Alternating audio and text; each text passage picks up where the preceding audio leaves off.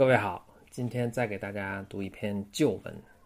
读之前呢，我想说一下，就是我发现读自己以前的文章还挺治愈的，嗯，感觉非常放松。所以大家如果有写日志的习惯的话，不妨也自己拿出来读一读。今天这篇文章叫做《气球和花束》。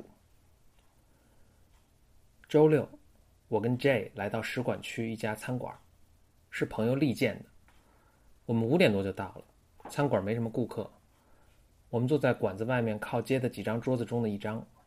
吃完后时间仍早，坐着聊天来了一位老大爷，推着辆破旧的自行车，车把上绑了十几个漂浮着的五颜六色的氢气球。他推车到我们桌旁停下，买个气球吧，他小声问道。我摇摇头，买一个吧。今天还没开张，我心中一动，但还是惯性的摇摇头。老大爷默默推车走了。我们买一个吧，J 说。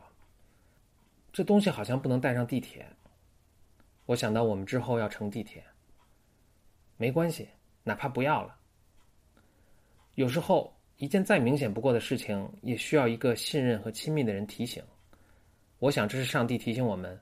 我们每个人的人生不应该是孤独的度过的。我跟 J 匆匆付了饭费，追向老大爷的方向。他此时走到了半个街区下的另一家餐馆边，在向路边桌上用餐的零星几个食客推销他的气球。我们追上去挑了一个气球，大爷高兴地解下来交给 J。开张了，我想着，递过去二十块钱。J 牵着气球和我开心地走向地铁站。我们回头看时，用餐的一位家长起身走向大爷的自行车。我们驻足而观，看到那家长一口气挑选了五六个气球。开张了，我想。走向地铁的路上，我给 J 讲了十年前我在布达佩斯时的一个故事。当年我在匈牙利首都布达佩斯做了一个学期的交换生。我在那个城市的最后一天下午，在街上漫无目的的走着，想留下对这里的最后一些记忆。匈牙利正经历着从共产主义到自由市场的剧烈变化，布达佩斯的街头充满着这个变化带来的种种矛盾和反差。华丽时髦的奢侈品店与破旧的苏共时期的建筑，制度变化塑造的新贵与被时代遗忘的人们并存着，构成了这特定历史时期的场景。我在街头看到一位看似从匈牙利乡村来的老妇，她穿着破旧的衣服，兜售着自己绑束的花。是一些非常普通的、不鲜艳，并不吸引人的花，看起来就像是田野里采摘的。它没什么生意，路过的时髦男女几乎看不见它。我很难想象谁会买他的花。看着他，我脑中想到的是钱钟书在《围城》中描述的一位从乡下来城里的卖泥人的老头。原文记不真切了，大意是，在时髦的上海街头，那老人就像他卖的泥人一样落伍而不合于这个时代。没人要了，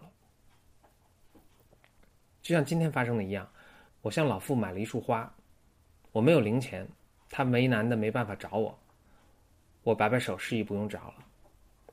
我拿着花，继续散漫的走着，不知不觉来到了贯穿布达佩斯的多瑙河边，太阳已经在落山，我沿着一个小码头走向河中，看着多瑙河上的日落，心中许了一个愿望，把花放进水里。